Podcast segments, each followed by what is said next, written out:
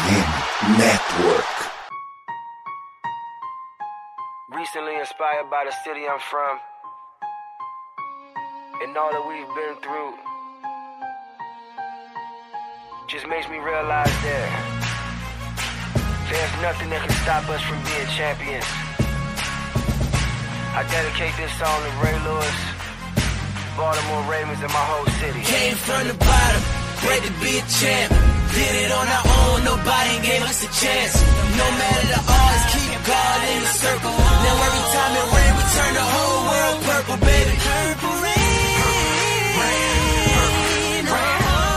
Estamos começando mais um episódio da Casa do Corvo, senhoras e senhores, e nós já descobrimos que o Baltimore Ravens virou um adepto do ugly ball, o futebol feio. Importante não é jogar bonito, importante é os três pontos. Eu sou o Cleverton Liares e estou aqui com o Giba Pérez. Boa noite, Giba. Boa tarde, Cleverton. Bom dia, bom dia boa tarde, boa noite para todo mundo que tá ouvindo. Boa tarde você também, Gelli. É aquela coisa, né? Importante são os três pontos. O ataque não convenceu a gente, ainda mais jogando contra um adversário desse, mas o que importa é que a gente venceu sem o wide receiver, só o DeMarcus Robinson em campo, né? A gente tem uma boa defesa nesse momento. Parece que o, inverteu tudo, né? A gente vai comentar um pouquinho mais mais pra frente, mas parece que o Ravens começou de um jeito e tá virando um time completamente diferente no meio da temporada. O que importa é que a gente tá 7-3, liderando a divisão, caminhando para ter uma vaga nos playoffs. E quando nós iremos encontrar esse equilíbrio entre ataque e defesa, nunca saberemos, né? E João Gabriel Gelli, boa tarde, quase noite, João. É, eu ia começar levantando esse questionamento para os nossos ouvintes. Seis e meia é tarde ou é noite? Mas fica um bom dia, boa tarde, boa noite para todos que estão nos escutando. Estamos gravando aqui depois de um, um, dia inteiro de jornada de acompanhar a Copa do Mundo, né? Época maravilhosa que só prejudica a agenda desse podcast como se já não fosse difícil né, a gente combinar para marcar, para gravar, mas Copa do Mundo merece um, um espacinho aqui dos nossos corações, na nossa agenda. Então, tenho certeza que nossos ouvintes não vão ficar bravos. É isso, vamos conversar um pouquinho sobre esse jogo que, no fim das contas, ele não, não trouxe grande empolgação, né? Não, não gera grande interesse. Mas é isso.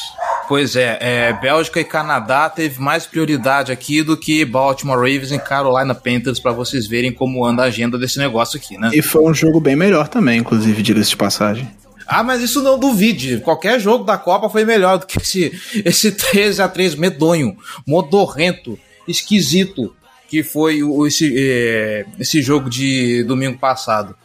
Vamos falar um pouquinho sobre ele, porque afinal de contas, né, estamos aqui para falar de Baltimore Ravens, então vamos ver, descobrir o que aconteceu de errado com esse ataque, o que, que está acontecendo de muito bom com a defesa, alguns desfalques talvez para a semana que vem. Vamos passar o boletim médico aqui para a gente saber o que está acontecendo. Tudo isso depois dos recados. Bora lá!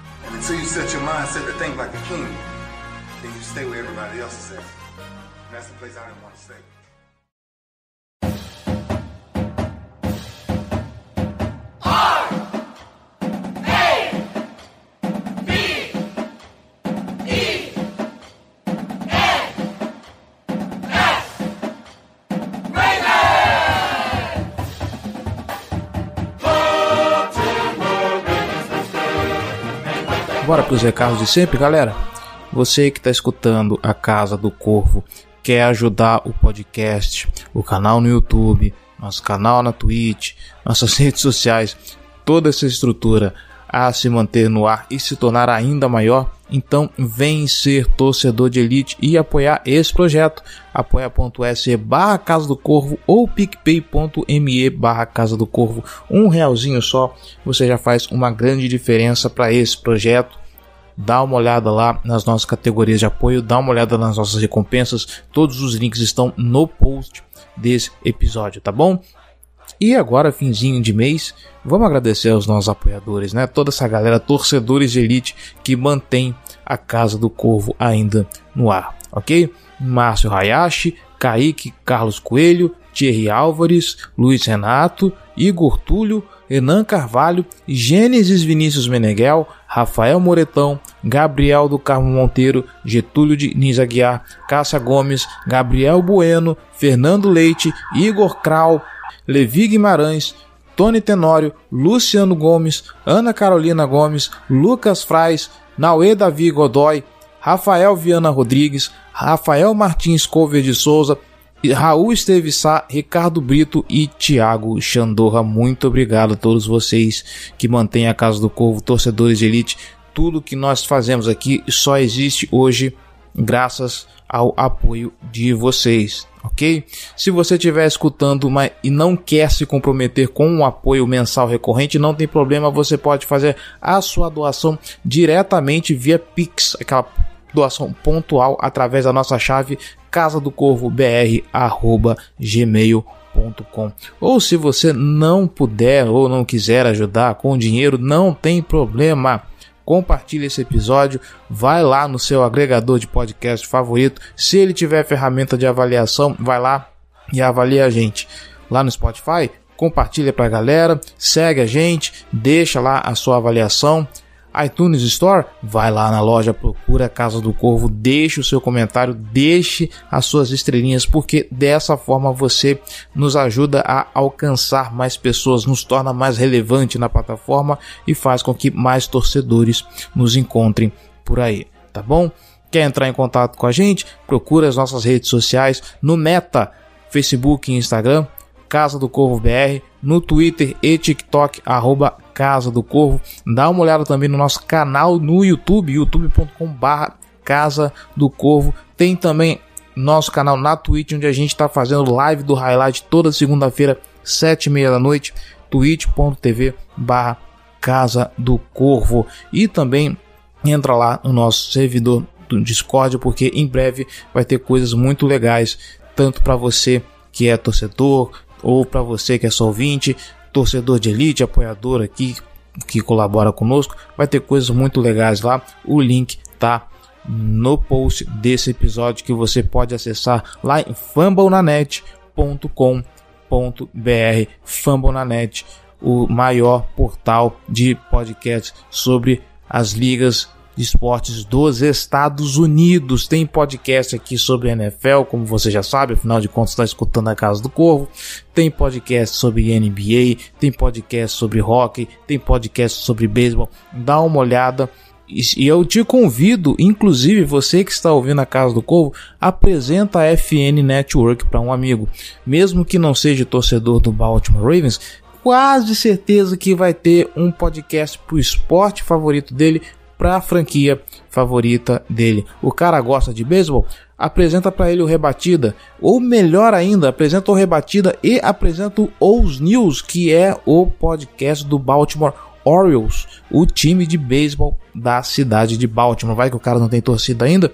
Apresenta para ele, quem gosta de beisebol, o Os News, ele se empolga com Baltimore, de repente ele começa a escutar futebol americano, escuta a Casa do Corvo, pronto Aí, ó, ganhamos mais um ouvinte. Então, vai lá, traz mais gente. Eu tô te desafiando, tá? Quero ver você trazer mais gente pra rede, pra gente dobrar a nossa quantidade de ouvintes, a nossa quantidade de fãs, tá bom? E já que você tá aqui no site passando, dá uma olhada lá no post, deixa o seu comentário pra gente bater um papo, tá bom? Tá meio corrido olhar as mensagens que chegam, desculpa, mas a gente vai tentar regularizar isso, tá bom? Bom, eu acho que era só isso que tinha para falar. Já falei demais. Você quer ouvir falar sobre o jogo? Então vamos para a pauta.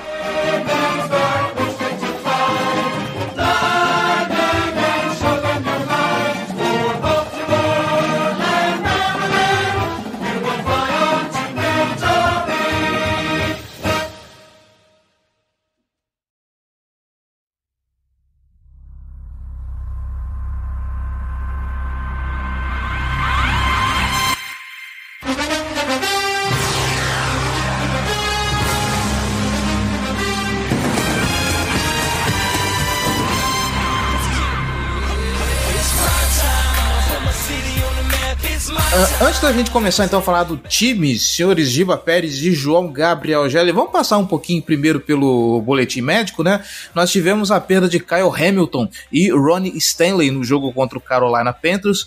Os dois saíram, tiveram seu status como questionável, ambos não voltaram. Inclusive, saíram de lá para a tenda azul, da tenda azul para o vestiário, então já se sabia que o retorno deles era improvável. As notícias que o John Harbaugh traz, de são otimistas. Ele, ele falou que as lesões estão, entre aspas, no caminho certo, seja lá o que isso signifique. Após o jogo, o Lamar foi, começar, foi conversar com o Ronnie e parecia tudo bem, né? O, a ressonância magnética indicou que as coisas parecem que estão bem, não foi nada muito prejudicial, mas a análise fica aí pro dia a dia, né? É, o Harbaugh atualizou agora na coletiva hoje, nessa quarta-feira, disse que a situação do Stanley e do Hamilton especificamente não foi nada grave, mas que eles têm um problema e que vai ser uma situação dia a dia e o jogo vai ser uma decisão no dia do jogo. Então, é aquela velha história, velho roteiro de coletivos do Harbaugh sobre lesão, ele nunca dá muitas informações de exatamente o que está acontecendo, nenhum prazo específico. Assim, é uma coisa realmente difícil de se fazer, né? Você dá um prazo, ele não é médico, ele não pode afirmar nada, mas ele conversa com os médicos, enfim. É aquela, aquele velho jogo de esconde-esconde que não, não dá nenhuma certeza de, de nada para fazer o adversário ter que se preparar para a possibilidade de ter ou não aquele jogador em campo. A situação do Stanley, pelo que parece, não foi tão grave. O Lamar disse que conversou com ele, ele disse que estava bem. Foi novamente tornozelo, né? O mesmo tornozelo que ele já tinha operado por conta do, da, da, lesão anterior contra os Steelers, que o TJ Watt caiu em cima da perna dele. Dessa vez foi o Lamar que caiu em cima da perna dele. Ele disse que o Stanley brincou, falou, nossa, não se joga em cima da minha perna outra vez e tal. A situação do Hamilton já foi joelho numa jogada até bem parecida, assim, caiu um jogador, se não me engano, do Panthers em cima dele, e aí ele sentiu o joelho, é, ele tava empurrando o adversário e tal, mas pelo que o Harbaugh falou, nada grave de nenhum dos dois. Pois é, né? E, Gelli, pelo histórico do Baltimore Ravens para essa temporada de tomar muito cuidado em, em colocar jogador lesionado, uh, principalmente pelo que aconteceu com o Ron Stanley, que ano passado voltou contra o Las Vegas Raiders, achou-se que estava bem, não estava, acabou perdendo a temporada inteira. Então, eu imagino que para esse jogo o Harbaugh não queira arriscar e colocar Kyle Hamilton e Ron Stanley no elenco contra Jacksonville acha que pode causar algum incômodo ou Jacksonville fica aí uma semana de descanso para os dois? Sem preocupações para o elenco, óbvio. Cara, eu sinceramente não sei se essa decisão tem a ver com o que o Jaguars tem a oferecer. Eu acho que com 7-3 de campanha o Ravens tem uma pequena margem de erro aí, então ele pode se dar ao luxo de, de poupar esses jogadores que são importantes, que é mais importante ter eles saudáveis para a reta final da temporada do que ter eles é, presentes agora. Até porque, assim, o Jaguars é, ele é um time que está com a campanha ruim, mas ele não é um time horroroso, tá? É, então vai ser um jogo que pode trazer alguns desafios, mas principalmente para a posição do Stanley, a gente tem um reserva competente no Mecari. E ainda tem a profundidade de ter a opção de colocar o, Daniel Falele em qualquer situação, é, se for o caso. Ele já, já performou em nível sólido nessas circunstâncias na temporada. Então, assim, eu seria extremamente cauteloso com o Stanley. Ele voltou jogando muito bem é, e a gente precisa dele é, 100%, o mais saudável possível, né? 100% não, não, não sei se ele vai voltar a estar nessa temporada, mas é, ele é uma peça fundamental. Já o caso do Kyle Hamilton, é, a lesão dele, junto com a lesão que a gente já teve do, do Williams, tornou a, o grupo de safeties um dos grupos mais profundos e interessantes da NFL num grupo que tem agora o Chuck Clark e o Dino Stone saudáveis. Tá certo que essa lesão do Hamilton não é, é de longo prazo, e a lesão do Marcus Williams, é, ele inclusive acabou de ser acabaram de abrir a janela dele de, de 21 dias para ele ser ativado da Injury Reserve, né? Então isso quer dizer que ele provavelmente vai voltar aí para o último mês da temporada regular, provavelmente. Né? Mas por enquanto eu acredito que a solução que o Ravens vai adotar vai ser colocar mais o, o Marlon Humphrey cobrindo é, o meio do campo, o slot, deixar é, o, o Hamilton estava fazendo bastante dessa função. Talvez a gente é, use mais linebackers em algumas situações. É, acho que o Brandon Stephens vai ter mais espaço né, nesse, por conta dessa, dessa lesão.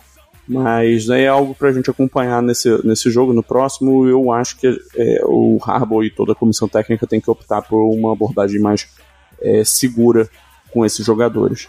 É, o, em relação ao Stanley principalmente, né? É, eu acho que tem muito aspecto também do susto que tomou ali naquele momento, né? Considerando o histórico de contusões dele, justamente nesse tornozelo e tal, eu acho que a, a, a situação gera um susto que talvez deu a impressão pra gente de que, cara, fudeu, tá fora da temporada, enfim. Mas aparentemente não é nada sério, mas também concordo com o Gelli. É, todo cuidado para que ele esteja bem fisicamente no momento decisivo da temporada, ali na reta final do ano, nos playoffs, que é a parte mais importante, né? Acho que com o Mecari ali, pelo que ele mostrou no começo da temporada, deve ser o suficiente para a gente ganhar talvez esses próximos dois jogos. A gente vai ter Jaguars agora fora de casa, na sequência a gente tem o Denver Broncos dentro de casa, se não me engano. Então, acho que o Mecari ali, talvez o Falele, seja o suficiente para a gente vencer essas partidas.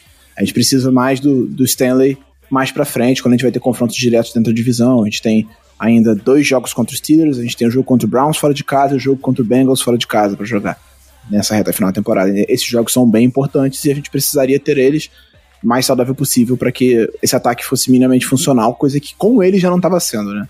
Em relação ao Hamilton, eu acho que a gente tem mais reposição em tese, né? A gente tem o Brandon Stephens, a gente tem o Demaron Williams, a gente às vezes tem, às vezes não tem o Jalen Armor Davis para dar uma rotação maior na secundária poder mexer as peças para que as coisas funcionem.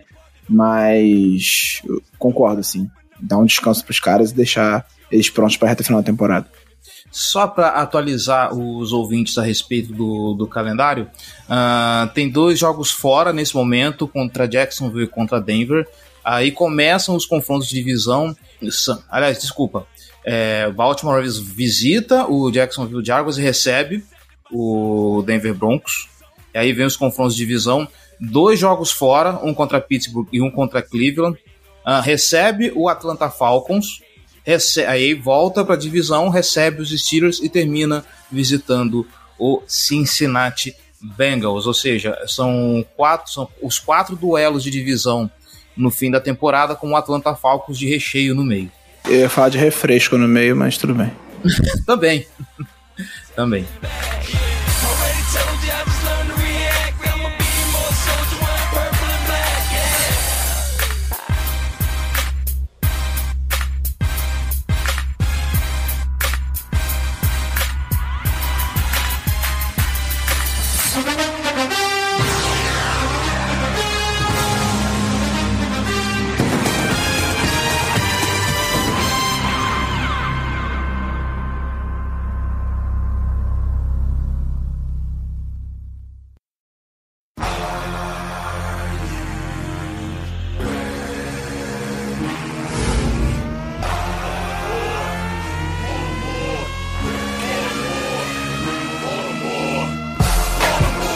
Agora, então, aproveitando que falamos de, de Marlon Humphrey no, no meio do caminho aí, vamos falar um pouquinho, então, da dos cornerbacks desse jogo que foram o principal destaque da defesa para essa semana, especificamente falando do Marlon Humphrey, que foi o cara que mais brilhou. Estou com o tweet da Sarah Ellison aqui na minha frente. Uh, Marlon Humphrey na semana 11 é, snaps de cobertura 31, foram dois targets com zero recepções permitidas, uma interceptação, um fumble recuperado, um QB hit, dois tackles e um TD que foi roubado pela arbitragem. Eu vou me limitar a falar isso porque aqui a gente não debate arbitragem por motivos óbvios, né? A gente sempre esperou que o Marlon Humphrey começasse a jogar em, em alto nível, não que ele estivesse jogando mal, Inclusive, era um dos nossos melhores jogadores ali da, da, da secundária, arrisco a dizer, por um bom tempo, pelo menos em constância, né? O Kyle Hamilton foi desenvolver a partir da semana 3. Uh, ah, esse foi talvez o pico do Marlon Humphrey na temporada. E junto com o Marcos Peters, inclusive, foi a melhor dupla de cornerbacks da semana 11. Muito se debateu pelo fato de a defesa do Baltimore Ravens estar enfrentando o Carolina Panthers, no que eu rebato com o seguinte argumento, que é o que vocês já falaram e eu reforço aqui. Se você está pegando um time fraco, uma das maiores demonstrações de força é você bater no adversário. Uh, ok, o ataque não fez isso, tudo bem, mas o que a defesa fez contra o Carolina Panthers, Giba, eu acho que é digno de nota, mostra o caminho que essa defesa, inclusive a secundária, é, está mostrando em termos de evolução, em termos de força, é, em termos de parar o adversário. Não conseguiram fazer o, o share-out, como disseram que, pelo menos eu não lembro qual setorista que falou que o o McDonald perguntou para todo mundo da defesa o que, que eles queriam para esse jogo. Alguém falou que queria um shutout. Não conseguiu, mas, mas limitou a, o ataque do Carolina Panthers a três pontos. Reforçando, tudo bem, é o Carolina Panthers, mas é contra esses times que você tem que demonstrar força. O Marlon Humphrey demonstrou força, a secundária demonstrou, demonstrou força e me questionaram que a secundária, que a defesa do Baltimore Ravens precisa demonstrar constância. Eu acho que a defesa já está mostrando constância, já tem pelo menos uns três jogos por aí. Não, tem algumas semanas já que a defesa do Ravens está jogando bem, está mostrando uma evolução clara, para mim é notável, você vê pelos rankings, assim, é, o Ravens, lembra que a gente, no começo da temporada a gente falou que o Ravens era a 32ª defesa geral na NFL, considerando jardas cedidas e tudo mais, hoje é a 15. Então você tem uma evolução colossal, principalmente na defesa aérea, né? Que era o grande problema no começo da temporada. Acho que terrestre a gente sempre foi bem, a gente ganhou do Browns é, limitando bem o estrago do Nick Chubb, a gente limitou bem o estrago do, do Saquon Barkley, por exemplo, contra o Giants lá no começo da temporada, limitou o Mixon contra o Bengals, enfim. A gente pegou times que correm bem com a bola e conseguiu é, fazer um bom trabalho pelo chão, mas a gente cedia muitas jardas aéreas. E isso foi melhorado por várias circunstâncias. Eu acho que principalmente os jogadores ficando mais saudáveis. O Marcus Peters fez uma partidaça agora contra o Panthers. É óbvio, é o Panthers. Isso aí eu, eu acho que tem que ser levado em consideração. Você tem um wide receiver muito bom, mas você tinha um Baker Mayfield passando a bola. Isso, óbvio, é um fator. Mas o Peters jogou muito bem, o Humphrey jogou muito bem. E você tem um pass rush que agora funciona. Funciona com os pass rushes, né? O Justin Wilson conseguiu mais meio sec nesse jogo, chegou a nove na temporada. Se ele conseguisse dois sacks, ele igualaria o recorde da NFL de partidas consecutivas com dois sacks ou mais. Então, tá jogando muito bem. Você vê o Jason Pierre-Paul com uma interceptação e um sack também. O Patrick Quinn jogou uma barbaridade nessa partida, fez uma partidaça. O Kyle Hamilton, antes de machucar, também estava jogando muito. Então você vê jogadores evoluindo. O Quinn, ele já estava jogando bem antes do Rocco Smith chegar. A gente precisa ressaltar isso, mas ter o Rocco Smith do lado dele aparentemente está fazendo ele jogar ainda melhor. Os dois jogaram todos os snaps dessa última partida. Então, existe uma clara evolução nessa defesa, uma defesa que está cada vez mais confortável, cada vez mais agressiva, tendo peças para movimentar, para mexer, para criar desconforto para os adversários. E nesse momento, a gente tem muito mais confiança de que a defesa pode levar esse time longe do que o ataque. O ataque tem problemas. Acho que nesse jogo especificamente foi muito mais aquela questão de tiros no pé que a gente sempre fala, né? Do que propriamente um jogo ruim é, dos jogadores. Né? A gente teve quatro drops no começo. Assim, a gente vai entrar mais em detalhe no, ataque depois, mas enfim, só para citar. E a defesa, nesse momento, é o ponto forte do time, é quem pode levar esse time mais à frente, levar, levar esse time além e fazer esse time ser competitivo pensando em playoffs. É, a gente está falando sobre a melhora da secundária, mas a gente não pode esquecer que é, uma das coisas que ajuda bastante a secundária, como o Giba levantou, é o pass rush jogando muito bem. A gente está vendo o Justin Houston uh, aí é, conseguindo empilhar sexo né, toda a partida. O, o Tyus Bowser é, voltando para esse time ajuda também na rotação, que dá um refresco. A chegada do Jason Pierre-Paul também foi uma ajuda. Mas uma coisa que eu quero destacar, já que foi levantado aqui, o Patrick Quinn jogando uma barbaridade. Aparentemente parece que uh, o Patrick Quinn ele tem um teto, né? A gente viu como ele jogou bem a partir do momento que colocaram Josh Bynes do lado dele. A, a gente até brincou aqui no podcast em algum momento, né, que a partir do momento que o, o, o, o Josh Bynes sai, o Patrick Quinn começa a jogar sozinho, começa a mostrar a evolução, é como se tivesse tirado as rodinhas da bicicleta dele, né? Aí chega o Rocon Smith, que não é um veterano, mas é um baita jogadoraço, e isso também tá puxando parece o, o desempenho do Patrick Quinn que está passando a, a, a jogar, uh, se não aquilo que a gente que, que, se esperava, né, quando ele foi draftado, mas pelo menos está mostrando uma evolução a olhos vistos, né, Jé? Sim, foi, foi um belíssimo jogo do Patrick Quinn, vários tackles é, para perda de jarda ou, ou para ganhos é, baixos, né? Ele fez, fez um trabalho muito, muito bom contra a corrida, teve pressões geradas, é, até contra a cobertura, na, na, cobertura ele não cedeu é, muitas jardas, que é um, algo típico dele. É, então, assim, o Patrick Queen é um cara que está em evolução e isso que você falou parece bastante palpável, né? Parece que está tá bem ficando cada vez mais claro sobre como ele é capaz de, de fazer boas jogadas, mas ele parece que ele não pode ser o principal linebacker do, do time. Né? Tô, tava até puxando alguns dados aqui do, do Pro Football Focus, né? Eles colocaram o Patrick Quinn com seis stops, e aí um stop para eles é um, uma vitória defensiva, né, num, num tackle, então ele teve seis desse, excelente número, é, e a profundidade média do, de tackle dele foi de uma jarda. Então, se você soma todas as jogadas na, nas quais o, o, Patrick Quinn fez o tackle e tira uma média ali da, da quantidade de jardas, é, isso em jogadas de corrida, obviamente, isso dá um total de uma jarda na média. Então, é, é, um sinal muito positivo, porque existem muitos linebackers que acumulam números elevados de, de tackles, mas a maior parte desses tackles acontecem quando o, o ataque já está avançando bastante. E aí, isso claramente não foi o caso nessa partida, nessa situação. Então, assim, é, do, de todos os snaps de, de contra-corrida que, que o Patrick Quinn teve nesse jogo, ele conseguiu um stop em 40% deles e tendo a profundidade média de, de tackle de, de uma jarda. Né? To, todos os tackles garantidos por eles foram, foram stops, então isso é, é um número fantástico.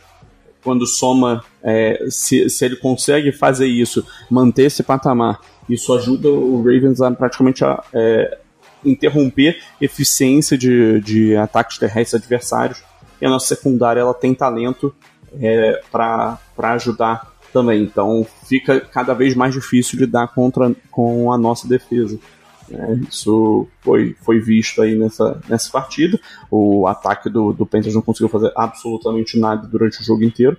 É, obviamente é um ataque é, bem pior do que a média da NFL, mas assim é, a nossa defesa tem mostrado é, uma, um viés de evolução é, claro ao longo da temporada. Tá certo. Mais comentários a respeito dessa defesa? Ah, acho que só ressaltar a partida da linha defensiva também, né? Foi, conseguiu. O, a grande força dessa defesa, do, desse ataque do Carolina Panthers, desde que é, saiu o Christian McCaffrey e eles entraram até num momento razoavelmente melhor, é, era o jogo corrido com nota forma, né? E a gente colocou forma no bolso, ele não fez absolutamente nada no jogo. Tudo bem, PJ Walker não tava, isso tem uma, uma influência grande no funcionamento do ataque do Panthers, mas eu acho que a estratégia do Mike McDonald foi vamos deixar o Baker Mayfield passar a bola, faz ele ganhar da gente no braço, deu certo e o Ravens conseguiu limitar muito o ataque terrestre do, do Panthers. O Foreman teve 24 jardas em 11 tentativas de corrida, né? O Mayfield foi interceptado duas vezes, apesar de ter um drive bom, que foi o drive do field goal propriamente dito que o Terence Marshall Jr. engoliu o Brandon Stephens em duas jogadas, mas acho que a estratégia da defesa foi toda muito bem feita. O próprio Mike McDonald vem mostrando uma evolução como coordenador ao longo da temporada, o que é natural, né? A primeira temporada dele como coordenador na NFL, ele é um cara muito novo, só teve experiência de um ano como coordenador defensivo no college também. Então, é, os, os torcedores que antigamente reclamavam que o Harbaugh só trazia velho para coordenador. Quando trouxe o cara novo, já estavam querendo a cabeça dele em três semanas de temporada. Podem acalmar, sossegar o facho, apagar o fogo no rabo, esperar as coisas se desenvolverem, porque a gente tem talento e tem um cara promissor coordenando essa defesa. E acho que tem tudo para ser realmente uma das forças no time, como eu falei. É, sem dúvida alguma, o pass rush do time está começando a funcionar, está começando a engrenar. Né, e a gente está vendo vitórias desenhadas por ele em impressões simuladas, em desenhos diferentes e também em, em, algumas blitzes e também em jogadas é, que os nossos pass rushers estão vencendo, né? principalmente o Justin Wilson, que agora nessa temporada é, é o destaque, mas o Jason Pierre-Paul, o Calais Campbell teve um sec no fim do jogo, foi uma bela vitória no mano a mano dele, um contra um, então, assim, é, é, é, é um time que está, como eu disse anteriormente, né, nesse, nesse setor especificamente né, da defesa, em um viés de crescimento. E ainda tem o Ojabo aí para entrar Vamos ver quando é que ele vai, vai ter algum espaço, algum snap.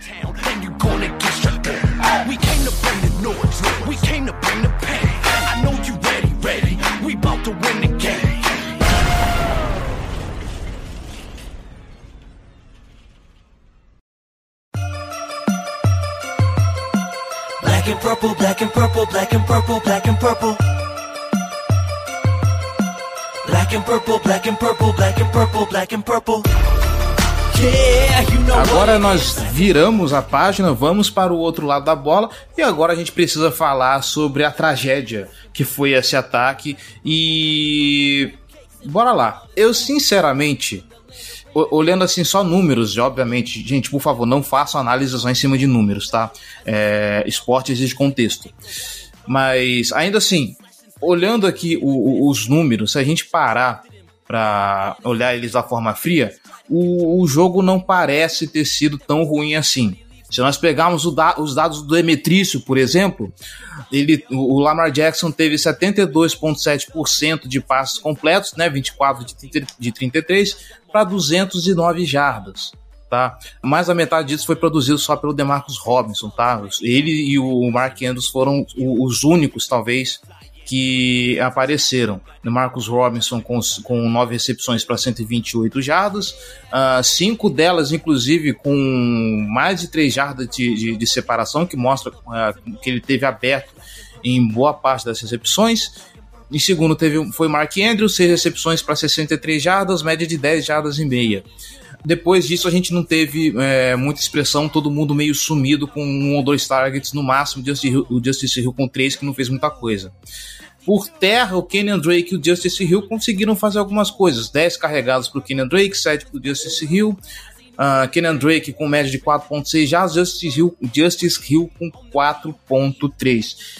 O que me parece, Giba, e aí eu não sei se você vai concordar comigo, mas é a impressão que eu tive é o esquema de jogo foi mal desenhado. Alguma coisa no, no, no desenho do, do jogo do, do, jogo ofensivo do Baltimore Ravens não foi bem planejado, não foi bem feito. Isso combinou com um ataque que, apesar dos números, ele não fluiu em campo como deveria.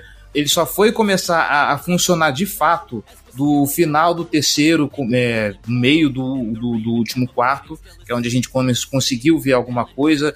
Teve um lampejo ou outro durante o resto do jogo, mas efetivamente só foi lá do meio para o fim do jogo mesmo. Ah, mas o que me parece que fica isso na conta do desenho do jogo, porque ali parecia que apesar de não ter wide receiver, estava funcionando de alguma forma, né? Muita gente falou, por exemplo, por que, que não se usou o Devin Duvernay, que só teve um target. É preciso ver o Alto Anitil para ver se havia condições mesmo de aproveitar o Devin Duvernay, porque quando o Bateman não tá, ele é mais visado, ele é mais visado, a marcação aperta para cima dele e fica mais difícil conseguir separação. Você concorda comigo, Giba? Ou tem mais alguma coisa escondida aí que prejudicou o ataque do Baltimore Ravens nesse jogo? Então, como eu falei, enquanto eu tava falando da defesa, eu acho que foi. Eu não. Assim, durante no calor do jogo a gente fica mais estressado, eu reclamei bastante e tal. Eu acho que no geral foi um jogo em que o ataque ele deu muitos tiros no pé. O- Panthers fez um bom trabalho contendo o nosso jogo corrido, especialmente do Lamar. Eles. é, até no, no próprio touchdown, que o Lamar consegue entrar em zone, a leitura do, do jogador do Panthers, eu não, não me recordo agora quem foi, foi excelente. Ele chegou no Lamar antes da- de conseguir cruzar o plano de gol, considerando que é o Lamar, né? É um jogador muito rápido. Você vê pelos números, eles deixam claro como Panthers conseguiu muito limitar o estrago do Lamar com as pernas. 11 corridas para 31 jardas, uma média de 2.8. O Lamar é um cara que tem na temporada média de 7 jardas por corrida. Então, de fato, eu acho que o, o Panthers ele se preocupou em limitar esse estrago do nosso jogo terrestre e conseguiu fazer isso com muita eficiência. Uma coisa que eu acho que é um problema de, de desenho do ataque. É, o Kenan Drake ele costuma correr muito mais off-tackle do que por dentro. Então, fica- quando o, o- o time adversário consegue forçar, né, consegue limitar, ah, o- os- fe- fechar as, as pontas da linha e forçar o Lamar a dar a bola pro Drake, ele, ele não produz nada. Isso aconteceu muito nesse jogo também. Então eu acho que faltou o, Gu- o Gus Edwards, isso fez, ele fez muita falta nesse jogo para que o jogo terrestre fosse um pouco mais eficiente, esse jogo norte-sul funcionasse melhor, porque o Justice Hill também não tem essa característica, ele é um cara um pouco mais, mais leve do que o Gus Edwards é como corredor. Então acho que no geral o que não funcionou mesmo foi o nosso jogo terrestre, os números não foram tão bons assim, e isso é, acabou pesando um pouco no desempenho. E o que também não funcionou muito bem e que não vem funcionando tão bem né, nessa segunda metade da temporada é o nosso ataque de red zone. É, a gente chegou em área de pontuação mais vezes do que a gente conseguiu pontuar nessa partida, porque a gente começou a fazer muita falta. Foram mais, foram mais de 100 jardas cedidas em falta, se não me engano, na partida. E a defesa, que eu me lembre de cabeça, cedeu teve duas ou três faltas no máximo. Eu lembro de duas do Chuck Clark, ele teve uma, uma, uma interferência de passe, depois ele teve um, uma violência desnecessária. Mas, em geral, muitas faltas do ataque, sim. Teve uma falta do Ron Stanley. Então, a gente teve esses fatores. Teve uma quarta para 26, 27, que a gente estava na área, área de field goal e foi recuando, cometendo erros, começando por um. Foi um, um holding ou um, um, jogador que avançou ali antes da hora e depois teve um sec em cima do Lamar e a gente foi recuando e saiu da área de field goal. Então isso foi, aconteceu foi, muito. Foi, foi um face mask do Morgan Moses. Isso, isso. Face mask, face mask do Morgan Moses, o... recuou 15 jardas e seria uma conversão de terceira para 4. Aí virou uma terceira para 19, aí o Lamar sofre um sec e vira uma quarta para 26. Então, Isso, tá, saiu tá... Da, da linha de 25, 30 jardas para a linha de 42. 40, é, tava, ali era muito ruim de chutar o field goal numa situação que é, tava ventando bastante. E tava ventando bastante naquele jogo e tal. Então você. Esse tipo de, de, coisa aconteceu bastante nesse jogo. Foi um jogo que a gente cometeu muitos erros, jogando contra um time muito ruim, e isso acabou não custando caro. Mas num confronto mais apertado contra um time melhor, isso custaria caro. É, em relação ao jogo aéreo, eu acho que o Lamar fez um bom jogo no geral. Diria um jogo de bom nível. Se você considerar que ele teve 24 passes completos em 33 tentativas, sendo que foram quatro drops no começo do jogo e umas três bolas pelo menos que ele jogou fora porque a pressão chegou e não tinha ninguém livre, ele basicamente só errou a interceptação.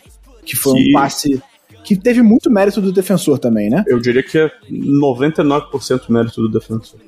É, que ele pulou na hora certa, conseguiu segurar uma bola que inesperada, enfim. Então o Lamar teve um bom jogo no geral, teve um exagero de alguém dizendo que era o melhor, um dos melhores jogos dele como passador, não acho que seja para tanto, mas foi um bom jogo passando a bola. E DeMarcus Robinson fez o jogo da vida dele. Foram nove targets, nove recepções e 128 jardas, para mim, o melhor jogador do ataque sem sombra de dúvida. Se o Ravens conseguir tirar uma produção que seja minimamente parecida com isso dele regularmente, ele vira um bom alvo, um bom wide receiver para complementar esse time. E acho sim que o Ravens precisa encontrar formas de envolver mais o Devil Duvernay. Ele teve uma corrida e uma recepção no jogo, sendo que ele no começo da temporada se mostrou uma arma muito perigosa que poderia ser um, um, um jogador bem versátil nesse ataque. E o Ravens não está conseguindo envolver ele na partida. O Harbaugh até falou sobre isso na coletiva depois, né? e disse que existiam desenhos para que a bola fosse parar na mão dele, mas que acabou por circunstância do jogo não acontecendo. Eu já me estendi demais aqui, então passo a bola. É, se o DeMarcus Robinson repetir a, a, o desempenho desse jogo nas próximas partidas, porra, ele virou um dos 10 melhores recebedores da NFL. Eu falei é, algo perto disso, eu não falei isso. Isso aí é impossível de repetir. O problema de algo perto disso é porque na carreira a média de jardas que ele tem são 17. tá? É só isso. É, a, a, gente precisa, assim, o que o Ravens precisa é mais envolvimento do Devin Duvernay é, e que o DeMarcus Robinson é, consiga jogar num nível decente. Se a gente tiver dois alvos decentes para somar o Mark Andrews, que sempre vai ser um bom alvo, é, eu acho que esse ataque aéreo pode fluir. É, e a gente vai ficar, obviamente, sempre dependente do ataque terrestre. E é isso que gera alguma preocupação, dado as derrotas de, de playoffs que a gente teve aí na, nas temporadas anteriores, desde que o, o Greg Roman assumiu como coordenador ofensivo. Né? É, sempre chega um jogo que, que esse ataque terrestre é super contido e isso prejudica o desempenho da, da equipe. Mas falando sobre o Lamar, eu acho que foi um jogo ok dele. Acho que, de fato, eu não vi ninguém falando essa, essa parte aí que o, Giba comentou, né? De um dos melhores jogos dele como passador. Mas sim, ele de fato foi bem preciso no, no jogo como um todo. É, ele cuidou bem da bola, apesar da interceptação. É, teve alguns bons passes mas assim, é, o ataque como um todo, no fim das contas, ele não conseguiu avançar, né? Obviamente, não. Então a gente não teria terminado com 13 pontos. É, e como o Giba também já, já bem destacou, for, foram muitos, muitas situações em que a gente conseguiu avançar um pouco mais, estava chegando perto da área de field goal e aí começou a cometer uma série de erros. Felizmente nessa partida, né, é, as circunstâncias não foram positivas, mas a, a defesa conseguiu segurar as pontas e garantiu a vitória. Eu vou jogar uma peteca para vocês aí, e aí eu acho que vale. É, peteca pra vocês. Cê, cê, porra, agora eu vou ser obrigado. Você vai jogar a... uma, uma, alguma coisa de 1930 pra gente? Exatamente. Não, agora é... eu vou ser obrigado a, a, levantar um assunto. Vocês já viram o vídeo da, dos garotinhos jogando peteca numa entrevista? É, ah, vai, uma repórter, vai uma repórter num colégio perguntar sobre. É, eu já vi, você me falando, acho que você me mandou esse vídeo, inclusive. Falando sobre peteca. Aí eram dois molequinhos, deviam ter, sei lá, 10, 12 anos. Aí os dois jogando. Aí, aí ela pergunta: é, O que, que é isso? Esperando que eles fossem responder: Badminton. Aí o garoto responde: Peteca. aí, aí ela fala: Pô, faça uma demonstração aí pra gente. Aí eles começam a tentar fazer a demonstração, o garoto não acerta nenhuma vez a peteca. Esse vídeo é maravilhoso. Eu vou mandar pra vocês. Foda-se, fiz o parênteses aí, mas ninguém liga. é, mas então, como eu estava dizendo, é, jogarei uma peteca para vocês para a gente pensar a respeito. Eu não tenho os números aqui de quantas vezes o Baltimore Ravens viajou até a Red Zone nessa temporada, mas nesse momento a conversão de pontos por viagem à Red Zone, considerando apenas touchdown, o Baltimore Ravens é o vigésimo time da temporada com 52,63%, tá? Uh, eu vou nem comentar no último jogo. No último jogo a, conversão foi apenas de 25%. A gente está vendo isso já há algum tempo na temporada. Afinal de contas, o que, que tem acontecido com o, o, o, time que não consegue transformar a, a, a chegada na red zone em, em, em, pontuação, ou pelo menos em touchdown? Field goal, tudo bem, a gente tem Tucker, o, o Tucker vai lá e consegue arrancar alguma coisa. Mas sair um touchdown para o Baltimore Ravens parece que, que se torna difícil. E nos debates que a gente faz, tanto lá no grupo quanto no, no, no, no boteco, no Twitter, que seja, parece que a, a, discussão é sempre a mesma. O Baltimore Ravens ele vem numa toada, progredindo durante, o, durante a campanha, chega exatamente na red zone. Parece que abandona-se tudo que estava dando certo é, no, no, nos outros dois terços iniciais do campo e se começa a fazer alguma coisa completamente diferente. Então, é, eu acho que o que acontece? Quando a gente chega na reta, na, na parte final do campo, você tem menos espaço para passar, e aí que vem o grande drama do aproveitamento dos red zone, né? Todos os times que têm bom aproveitamento costumam ser bons times, os que não têm bom aproveitamento acabam ficando para trás. Mas, inclusive, se você for olhar nessa temporada, o Buffalo Bills tem um aproveitamento pior que a gente, tá? Só pra ver, um... é, olhando aqui os números, que tem o maior aproveitamento é Cincinnati, com 75%. Cincinnati, sim. Sim. É, e Tennessee em segundo, Kansas City em terceiro e Philadelphia em quarto. São todos times com campanha de playoff nesse momento, né? O Bengals, tem, o Bengals que tem o melhor aproveitamento é o que tem a pior campanha desses, desses times. 5-5, né? Não, eles têm 6, estão 6-4, a gente 7-3. É, enfim, a questão do Ravens, eu acho que quando você, quando você chega na parte final do campo e você tem menos espaço, você depende um pouco mais do talento dos jogadores. E aí eu acho que é o que falta nesse momento, sinceramente. A gente não tem grandes recebedores, é, os nossos dois principais corredores estão machucados, apesar da temporada do Kenyon Drake ser, ser boa, o Justice Hill também. Existe uma diferença colossal deles pro Gus Edwards e pro J.K. Dobbins saudáveis, né? Eles são corredores muito mais completos, quebram muito mais tecos, geram muito mais problemas. E aí, naturalmente, sobra apenas o Mark Andrews como alvo. Tanto que você vê que a produção do Andrews já não tá tão boa quanto no ano passado, porque tem menos companhia para ajudar, né? No passado ainda tinha o Hollywood Brown, ainda tinha outros fatores para chamar um pouco mais de atenção. Eu acho que o principal problema, na minha opinião, é esse, assim, não é tanto o esquema, nem tanto. Porque, assim, o coordenador é o mesmo, o esquema não mudou tanto em relação às últimas temporadas, principalmente que a gente tinha mais um aproveitamento melhor. O Ravens era um time de bom aproveitamento na red zone, é, principalmente nas boas campanhas que teve.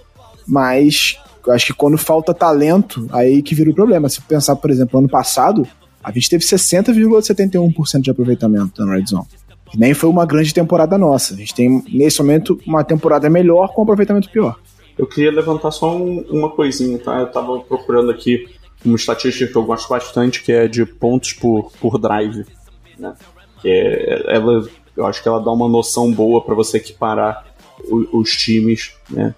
Com relação a diferentes situações de jogo, né? Porque pode ter um time que fez 49 pontos numa partida, mas, por nesses 49 quer dizer que ela teve por uma porrada de, de posse de bola. Enquanto um time que fez 24 pode ter tido poucas posses de bola e isso influenciar né, nessa matemática. É, então isso eu acho que é uma métrica legal de eficiência simples. É, e aí eu queria só trazer esse, esse, dado que o ataque do Ravens nesse momento na temporada ele é o quinto da NFL em pontos por drive. Né? Ele está atrás apenas do, dos ataques do, do, Eagles, do Bengals, do Bills e do Chiefs.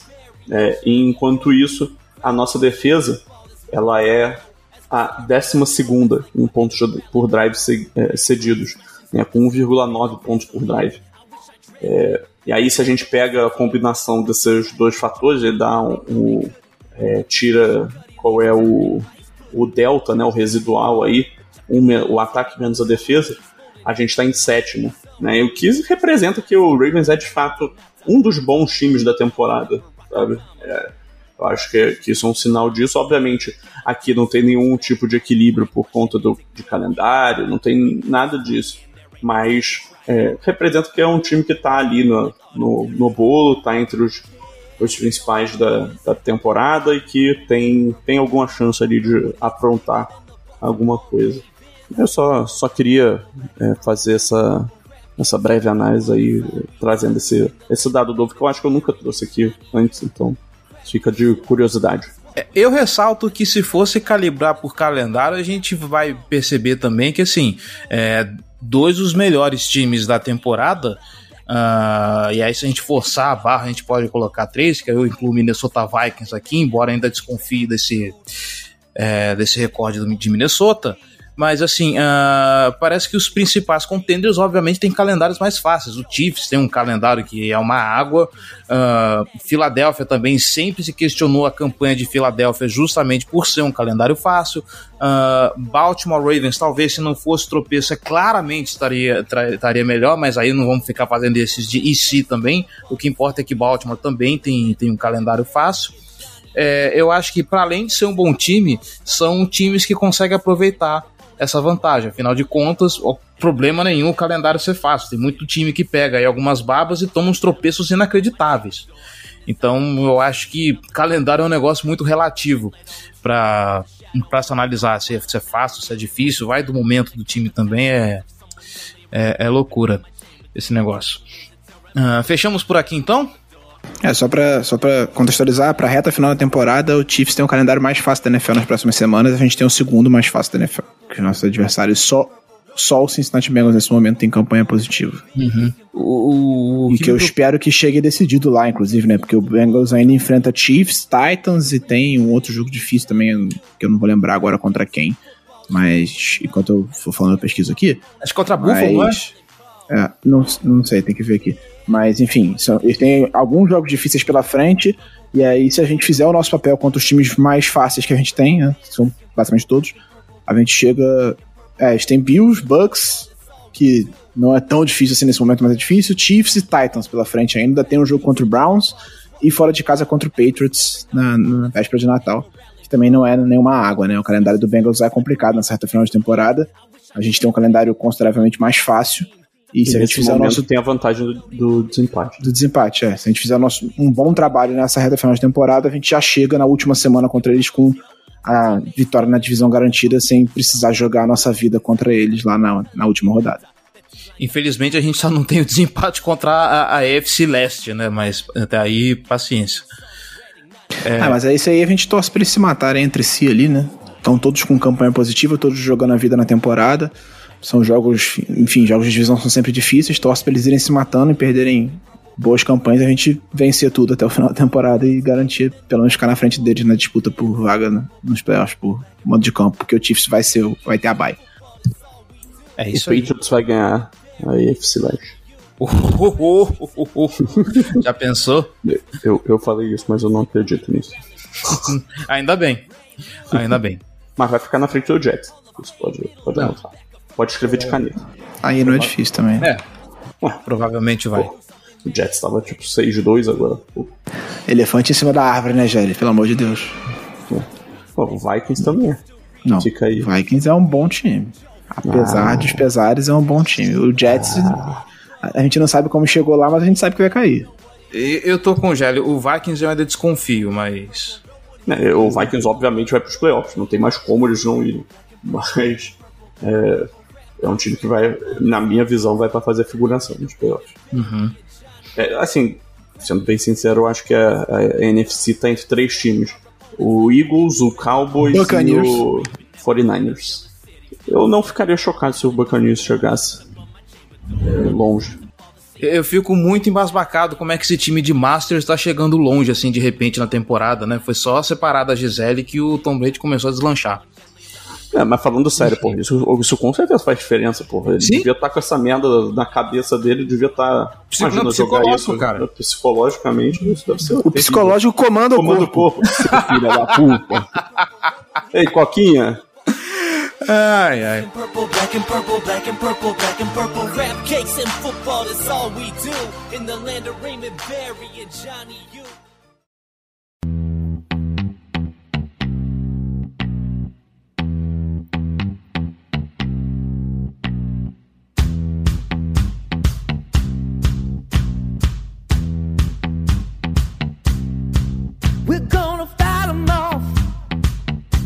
É nesse clima, senhoras e senhores, que a gente encerra o episódio de hoje. Antes da gente fechar a casa aqui, uma informação saiu o Injury Report de, de hoje. O único que treinou entre o, os lesionados foi o Gus Edwards, que treinou limitado. Ele que estava com uma lesão tanto no joelho quanto no posterior na, na coxa. Uh, é um bom sinal que a gente está vendo que pelo menos o existe algum running back titular que está fazendo menção de voltar para esse jogo e isso facilita muito o nosso trabalho. Giba Pérez, João Gabriel Gelli, muitíssimo obrigado pela participação, muitíssimo obrigado pelos comentários. Boa Copa para todos nós. E já fazendo os jabás, começando por você, Giba, o que, tem no primeiro descido essa semana? Ah, essa semana a gente recebeu o André Limas do Piadas NFL, falando, analisamos, fiz meu, meu comentário clubista, falei sobre Baltimore Ravens, então quem quiser ir lá ouvir, é, confere lá. A gente conseguiu uma, um espaço ali no meio dessa correria de Copa do Mundo, eu cobrindo Copa do Mundo, Clara também cobrindo Copa do Mundo, mas a gente conseguiu achar um espacinho para falar sobre a NFL, fazer nossos destaques positivos e negativos. Eu falei sobre o Ravens e Carolina Panthers como um jogo que me chamou a atenção mais por causa da defesa do Ravens em si do que propriamente sobre o jogo que foi terrível. Mas ficou muito legal, a galera vai lá ouvir, o André também foi super maneiro. Quero ver o dia que ele vai chamar a gente, hein, Gélio? João Gabriel Gélio, o que, que tem no On The Clock essa semana? Ah, programação normal, cara. É, o meu post semanal sobre os destaques dos calores ofensivos é, da, da semana passada. Da, e o texto dessa semana tá aberto, então quem quiser conferir, só, só clicar lá e acessar. É isso aí. E você, queridíssimo ouvinte, que buscou um intervalinho aí na Copa do Mundo para escutar a gente, muito obrigado pela audiência, muito obrigado pela paciência. E a gente volta. Eu não sei se a gente volta ainda essa semana para falar de Baltimore Ravens e Jacksonville Jaguars, porque, né? É, depende de agenda, depende de agenda de convidado, depende de encontrar convidado. Então a gente adianta para vocês que talvez, assim, existe a possibilidade da gente não voltar essa semana, tá? Mas semana que vem estaremos aqui, se tudo der certo, para falar do confronto entre Baltimore Ravens e Jacksonville Jaguars, tá bom? Um grande abraço a todos vocês e até mais.